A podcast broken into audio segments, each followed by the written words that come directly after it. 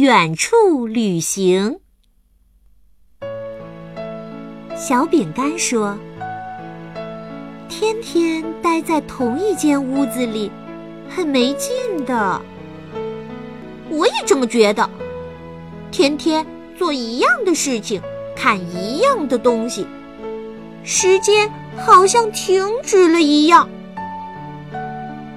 小饼干没说完，小老鼠就抢着说下去。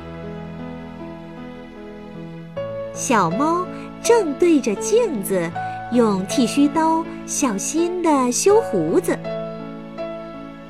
它转过身来说：“所以我每天把我的胡子修一修，免得你们每天看我都一个样。”稍稍停了一会儿，小饼干和小老鼠一起说：“我们去远处旅行吧。”小猫停下来问：“远处在哪里？”小老鼠已经朝门外跑去，问山树上的啄木鸟，它能看见远处。你们往前，然后往左，再往前，再往右，就会到达一个很远的地方。啄木鸟大声的告诉他们。小老鼠、小猫和小饼干锁上门出发了。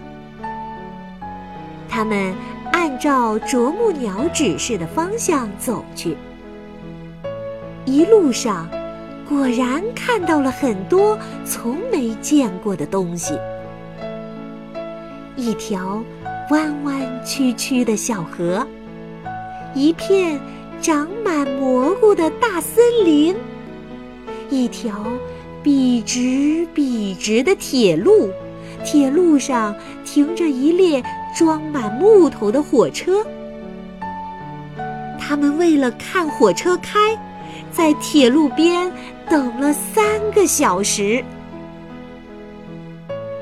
哦，火车开喽！当火车冒着白烟启动时，他们兴奋的差点儿蹦到树上，然后。就追着轰隆轰隆开的火车跑，直到火车开进山洞，看不见了。后来，他们找到猫头鹰大婶开的旅店，打算住一个晚上，明天继续玩。可当他们分别躺在三张雪白的床上时，却怎么也睡不着。我老在想我们家里的那张床。